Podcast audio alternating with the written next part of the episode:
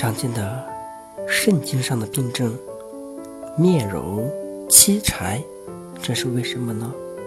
中国古代家里一般有年纪很大的老人时，都会准备一口棺材，这个棺材每年都要上一遍漆，要不断的打磨，不断的上漆，最后棺材就会油光锃亮，能照出人脸。所谓漆柴，就是指人的脸像柴，是被一层油漆刷过一样，没有光泽，发黑。因为肾属黑色，所以如果人面如漆柴，就表明肾出现了问题。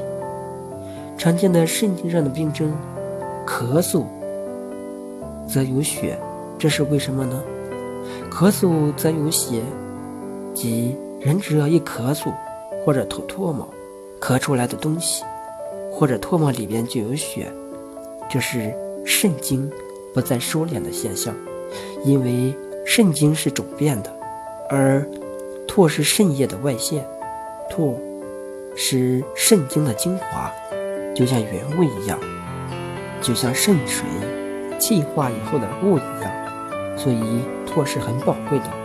但是如果唾里边含有血丝，那就代表肾九脏的功能已经很弱了。常见肾经病，呵呵而喘，这又是为什么呢？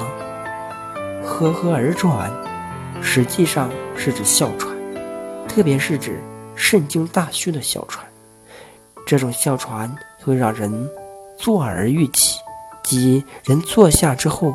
就觉得气被憋住了，总想站起来。常见的肾经上的病症，目田月柔有所见，心柔悬若鸡状，气不走则善恐，这是为什么呢？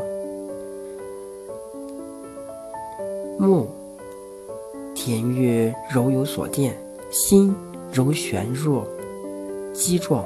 气不走，则善恐，是指人会惊恐，总担心，害怕事情的发生，什么事都要担心。比如下了楼以后，又跑上来开门，看看屋里怎么样，然后重新锁上，再下楼，再上楼，这都是肾虚的一种现象，是一种抑郁的前兆。如果肾病厉害，会出现。